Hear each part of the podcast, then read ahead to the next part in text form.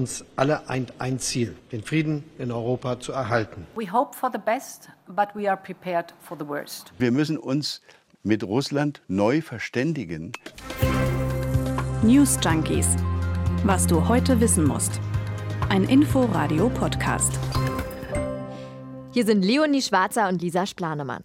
Seit Wochen ist die Lage zwischen der Ukraine und Russland mehr als angespannt, kann man sagen. Also ständig kommen neue Eilmeldungen zu Truppenaufmärschen und Angriffsplänen. Befürchtet wird da ein russischer Angriff, ein Krieg.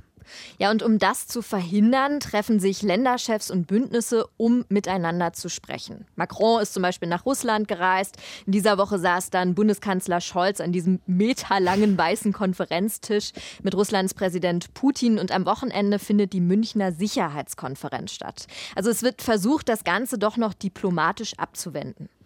Aber kann dieser Konflikt durchs Miteinanderreden gelöst werden? Also welche Möglichkeiten gibt es überhaupt, damit sich der Westen und Osten wieder annähern? Wir schauen uns also Ideen an, die da aktuell auf dem Tisch liegen und wir versuchen zu verstehen, wie denn Diplomatie eigentlich funktioniert. Das alles in der nächsten guten Viertelstunde bei den News Junkies am 18. Februar 2022. Hi. Hallo. Ja, wir sind heute Morgen die Nachrichten durchgegangen und da war klar, ganz oben Münchner Sicherheitskonferenz am Wochenende. Thema vor allem der Russland-Ukraine-Konflikt. Und das hat uns beide dann irgendwie so ein bisschen zum Nachdenken gebracht, kann man sagen. Also wir haben uns gefragt, wer sollte hier denn am besten äh, mit wem sprechen und was bringen denn solche diplomatischen Gesprächsrunden, von denen wir im Moment immer wieder lesen? Bevor wir uns mit den möglichen Lösungen des Ukraine-Konflikts beschäftigen, denn das hoffen wir ja irgendwie alle, dass es da doch noch so eine Art Kompromiss geben könnte, lass uns vielleicht erstmal schauen, was denn der aktuelle Stand im Konflikt ist. Leonie, leg du mal los. Also, ganz kurz zusammengefasst, anders geht das ja an dieser Stelle natürlich nicht. Im Osten der Ukraine, da gibt es schon seit vielen Jahren Krieg. Also da bekämpfen sich pro-russische Separatisten und das ukrainische Militär.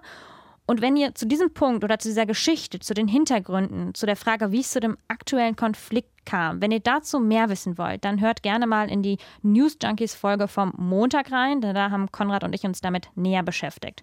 Auf jeden Fall zurück zum Konflikt. Der hat sich nämlich noch mehr zugespitzt in den letzten Monaten. Also immer mehr russische Truppen sind da an die ukrainische Grenze gekommen und der Westen, der befürchtet einen Angriff. Ja, und gefühlt in dieser Woche ja auch noch mal ganz besonders, denn die US-Regierung hatte gewarnt, dass es Mittwoch einen Angriff von Russland geben könnte. Das ist zwar nicht passiert, aber trotzdem halten gerade gefühlt alle so ein bisschen die Luft an. Also US-Präsident Biden, der geht immer noch davon aus, dass es zu einer russischen Invasion kommen könnte in den nächsten paar Tagen.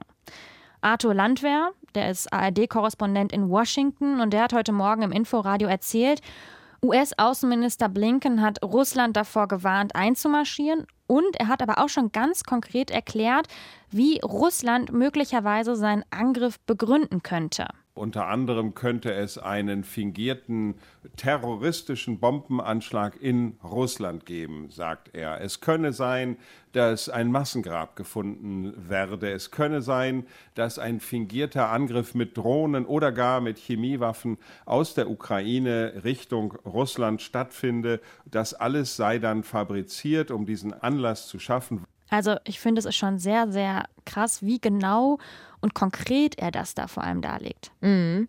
Ja, und dann ist da aber Russland auf der anderen Seite und Russland sagt, nein, wir planen keinen Angriff. Anfang der Woche gab es ja sogar eine Ankündigung, Truppen wieder abzuziehen. Daran zweifelt aber wiederum der Westen. Die NATO sagt sogar im Gegenteil, Russland schickt nämlich noch mehr Militär an die Grenze, so die Aussage. So, das jetzt mal an dieser Stelle zur aktuellen Lage. Und wenn man sich das alles so anhört, dann könnte man ja auch denken, na, die sollen einfach mal eine gemeinsame Lösung finden. Also ich finde an der Stelle, lass uns mal einen Blick auf die genauen Positionen werfen, denn mhm. das zeigt eigentlich ganz gut, warum es so schwierig ist, eine gemeinsame Lösung zu finden. Was genau will Russland eigentlich? Ja, da gab es in dieser Woche einen wichtigen Brief von Russland an die USA. Also es schicken sich momentan wirklich die Parteien sozusagen auch Briefe hin und her. Und bei der ganzen Sache, da geht es ja um viel mehr als nur um die Ukraine. Also Russland hat in dem Brief nochmal seine Forderung so ein bisschen bekräftigt. Die USA, die müsste alle Truppen aus den NATO-Mitgliedstaaten in Osteuropa abziehen und Russland will eine Garantie, dass sich die NATO nicht weiter in den Osten ausdehnt. Also Russland fühlt sich von dem westlichen Militärbündnis bedroht und das kann man sich merken, ist so ein bisschen das große Ganze, was da eigentlich hintersteckt. Und die NATO sagt wiederum, naja, jedes Land hat das Recht, sich ein Bündnis auszusuchen. Das heißt also, die wollen nicht ausschließen, dass bestimmte Länder der NATO beitreten. Wobei man dann aber auch wieder sagen muss, ein Beitritt der Ukraine, der steht nicht unmittelbar zur Debatte. Das ist eigentlich gerade auch gar nicht Thema. Denn Twist der Geschichte ist wiederum, erstmal müssten dafür die Konflikte in der Ukraine wieder beendet sein. Also, wir haben hier zwei Positionen, bei denen schlicht erstmal so keine Lösung zu finden ist, weil sie sich einfach grundsätzlich widersprechen und ja. auch nicht wirklich aufeinander zugehen. Und da kommen wir dann an dem Punkt zur Diplomatie. Also es wird versucht, einen Kompromiss zu finden. Lisa, du hast dich mit der Diplomatie mal näher beschäftigt, kann man sagen. Mhm. Und da sehen wir momentan ganz klar Telefonate und Treffen mit den Länderchefs, Konferenzen, wie jetzt die Sicherheitskonferenz in München zum Beispiel. Also die diplomatischen Gespräche, die laufen momentan auf Hochtouren. Diplomatie ist zurzeit auch das Mittel der Wahl, um vielleicht doch noch eine Lösung in diesem Ukraine-Konflikt zu finden. Okay, und du hast gerade schon gesagt, telefonieren oder miteinander reden, treffen. Aber das ist ja eigentlich längst nicht alles. Also was versteht man denn eigentlich ganz genau unter Diplomatie? Also welche Mittel stehen in so einem Konflikt wie jetzt dem Ukraine-Konflikt zur Verfügung? Also wenn man erstmal Diplomatie ganz grob skizzieren will, dann könnte man sagen, dabei handelt es sich um den Austausch über Staatsinteressen und dann aber gleichzeitig auch die Interaktion von Ländern. Da schreibt die Bundeszentrale für politische Bildung zum Beispiel, Diplomatie sei ein Sammelbegriff für außenpolitische, zwischenstaatliche Aktivitäten und internationale Beziehungen, um erstmal so diesen Begriff zu klären. Okay, und gerade in Krisensituationen, wie aktuell beim Ukraine-Konflikt, da werden die internationalen Beziehungen der Länder und der Austausch der Staatschefs natürlich, könnte ich mir vorstellen, umso wichtiger. Genau, denn mit Diplomatie kann und soll die Situation im besten Fall entschärft werden und damit dann auch bestmöglich Deeskalation erreicht werden kann. Der Austausch kann dann auf unterschiedlichste Weise passieren, also zum Beispiel durch Institutionen. Ganz klassisch sind da die Vertreter vor Ort, nämlich die Diplomaten. Sie vertreten die Staatsinteressen im Ausland, aber es geht auch ganz anders, zum Beispiel, wenn sich die Regierungschefs treffen und miteinander verhandeln. Wie wir es jetzt auch schon häufiger im Ukraine-Konflikt erlebt haben und erleben.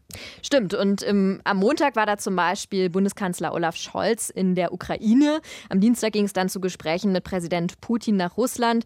Also das ist aktuell Diplomatie auf höchster Ebene und das auch wirklich im Akkord im Moment. Okay, und da kommen wir aber zu einem wichtigen Punkt, wie ich finde. Also wie viel bringen diese Gespräche? Warum sind Diplomatie und Austausch so wichtig, weil dass solche diplomatischen Gespräche mal mehr, mal weniger Ergebnisse hervorbringen, das haben uns die letzten Wochen ja irgendwie auch gezeigt. Stimmt, zum Beispiel hatten US-Präsident Joe Biden und Putin vor gut einer Woche miteinander telefoniert. Das Resultat aber eher enttäuschend, das sagt unser Korrespondent Thorsten Teichmann. Niemand hatte bei dem Gespräch mit einem Durchbruch gerechnet, aber die offizielle Pressemitteilung aus dem Weißen Haus klingt doch sehr ernüchternd. Sie umfasst gerade einmal neun Zeilen für ein Gespräch von einer Stunde. Danach hat US-Präsident Biden dem russischen Präsidenten noch einmal die Gefahren einer Eskalation aufgezählt. Sollte Russland die Ukraine ein weiteres Mal überfallen, würden die USA, ihre Verbündeten und Partner Russland mit drastischen Strafen belegen. Biden warnte, eine Invasion der russischen Armee habe außerdem großes menschliches Leid zur Folge. Wie Putin darauf reagiert hat, steht in der Pressemitteilung nicht. Also kein Fortschritt. Also das Telefonat scheint da nicht zu wegweisenden Ergebnissen geführt zu haben. Mhm. Aber gerade die Kommunikation ist ja ein wichtiger Bestandteil von Diplomatie. Und da könnte man vielleicht sagen, immerhin haben beide Seiten miteinander gesprochen. Also es fand ein Austausch statt. Ja, und ähnlich wie der US-Präsident Biden setzt auch die Bundesregierung hier bei uns aktuell ganz stark auf Diplomatie. Und genau das betont Bundeskanzler Olaf Scholz auch ziemlich deutlich.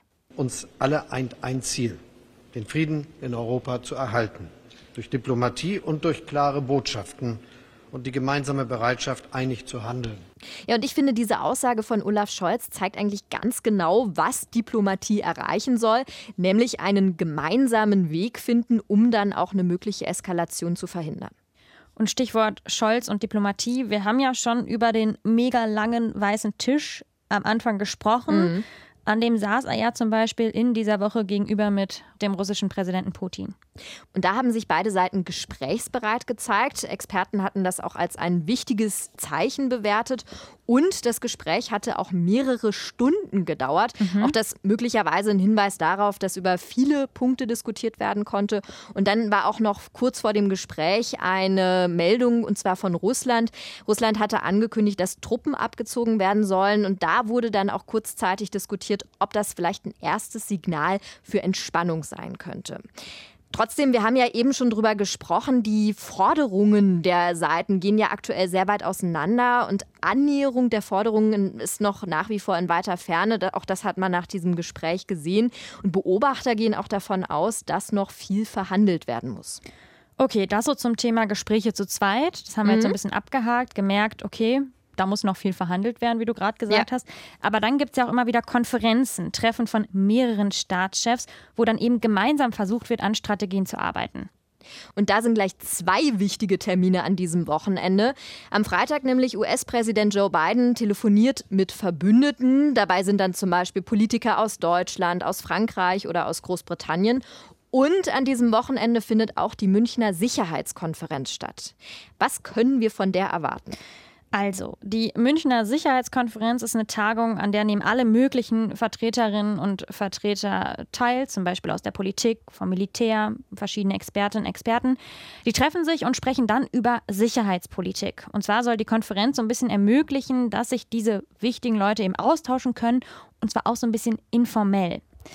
Und wenn man auf die Teilnehmerliste mal guckt, ich habe die mir eben angeschaut, da fällt auf, Erstmal, da nehmen wahnsinnig viele wichtige Menschen wirklich teil. Also der Präsident der Ukraine, Zelensky, ist dabei, der britische Premier Johnson, Kanzler Scholz, Kommissionspräsidentin von der Leyen, US-Vizepräsidentin Kamala Harris, könnte man jetzt noch weiterführen. Ist dir aufgefallen, wer jetzt irgendwie fehlt? Russland? Genau. Also das Problem ist, die russische Regierung, die schickt keinen Vertreter nach München und mhm. das tatsächlich zum ersten Mal seit mehr als 30 Jahren. Was ja irgendwie nicht sinnvoll klingt, gerade wenn es auch um diesen Ukraine-Konflikt gehen soll. Bringt denn dann die Konferenz überhaupt was?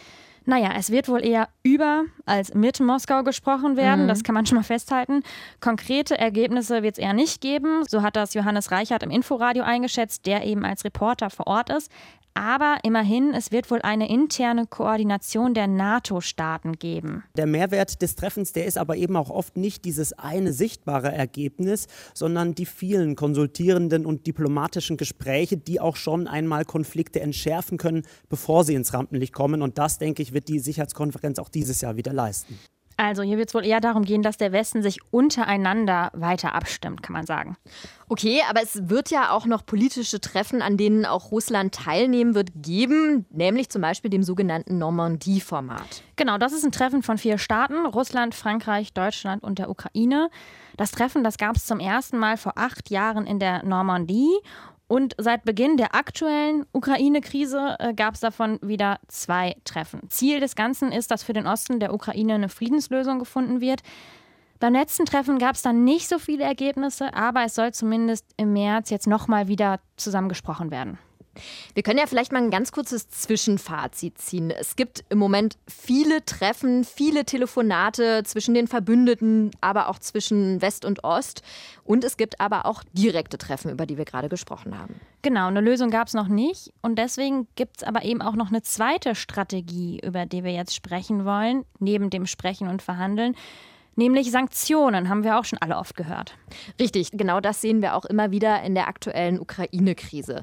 Vor allem ein Stichwort fällt da immer wieder, nämlich Nord Stream 2. Das ist ja die umstrittene Gaspipeline.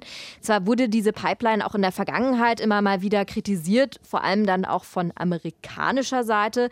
In der Ukraine-Krise spielt Nord Stream 2 aber aus meiner Sicht eine besonders wichtige Rolle. Denn mhm. die Pipeline soll in Zukunft Gas von Russland nach Deutschland transportieren ist eigentlich auch schon startklar, aber nach wie vor nicht in Betrieb. Und jetzt im aktuellen Konflikt taucht diese Pipeline immer wieder als ein mögliches Druckinstrument auf. Sozusagen als ein wirtschaftliches Druckmittel, mhm. denn wenn die eben nicht an den Start geht, dann verliert Russland ganz viel Geld. Stimmt. Und US-Präsident Joe Biden hat die Pipeline jetzt auch gerade wieder ins Spiel gebracht. Und zwar hatte der US-Präsident angekündigt, bei einem russischen Einmarsch in die Ukraine werde Nord Stream 2 nicht in Betrieb gehen. Und du hast ja auch gerade schon gesagt, für Russland hätte das eben voraussichtlich größere wirtschaftliche Konsequenzen. Genauso könnten aber auch ganz andere wirtschaftspolitische Sanktionen im Raum stehen. Auch das ist Teil der politischen Strategie, also Sanktionen in Aussicht zu stellen. Okay, also ich finde, man merkt irgendwie so ein bisschen, dass gerade an ganz verschiedenen Stellschrauben probiert wird, den Angriff zu verhindern, dass man mhm. trifft, sich spricht, direkt in Gruppen, Sanktionen. Aber wenn wir nochmal zu unserer anfangs gestellten Frage zurückkehren, also welche Möglichkeiten gibt es, dass dieser Konflikt gelöst wird oder dass es zumindest eine Annäherung gibt? Was denkst du, Lisa, wie aussichtsreich ist das? Tja, das ist natürlich eine Frage, die ist kaum oder nur sehr, sehr schwer zu beantworten.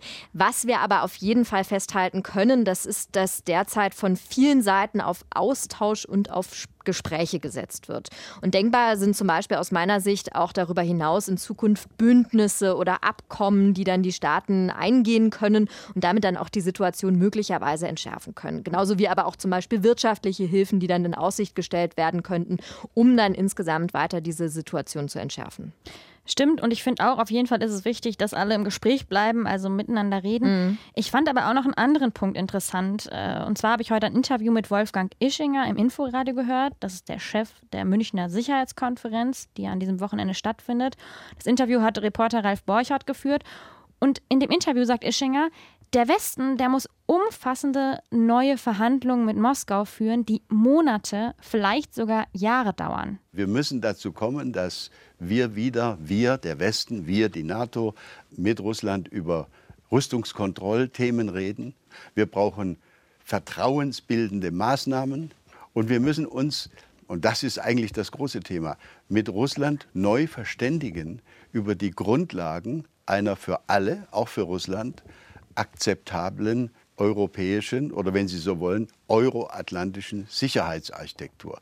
Und ich finde das ganz interessant, denn er spricht hier so ein Grundproblem an, dass sich nämlich der Westen und der Osten nicht vertrauen und dass mhm. da irgendwie so was Grundlegendes, finde ich, auch am Verhältnis passieren muss, dass daran gearbeitet werden muss. Also ich finde das einen spannenden Punkt, denn das aktuelle Problem, das geht ja eigentlich über den Ukraine-Konflikt hinaus. Das merken wir auch an den Forderungen von Russland bei denen es eben generell um die Präsenz der NATO im Osten geht. Also es geht hier irgendwie auch um was Größeres und das muss auch irgendwann mal angegangen werden. Ja, genau. Und bei all dem darf ja auch nicht vergessen werden, es geht in erster Linie um Menschen. In der Ostukraine ist schon seit vielen Jahren Krieg und es muss wirklich alles daran gesetzt werden, dass die Situation nicht noch weiter eskaliert. Ich finde auch, da hast du auch einen wichtigen Punkt, der auch irgendwie oft so ein bisschen untergeht im täglichen Nachrichtenstrudel. Mhm. Ja, dass man manchmal vergisst, ja, hier geht es um Menschen, die wirklich direkt davon betroffen wären und ja. sind. Ja, genau. Schreibt uns gerne eure Gedanken zu der heutigen Folge an newsjunkies.inforadio.de. Und wir freuen uns immer über Abos, Likes, Sterne, Weiterempfehlungen und wenn ihr am Wochenende spazieren geht, dann hört gerne auch nochmal in unsere anderen Folgen aus dieser Woche rein. Und uns bleibt noch zu sagen, ein schönes Wochenende. Bis zum nächsten Mal. Ciao. Ciao. News Junkies. Was du heute wissen musst. Ein Podcast von Inforadio. Wir lieben das Warum.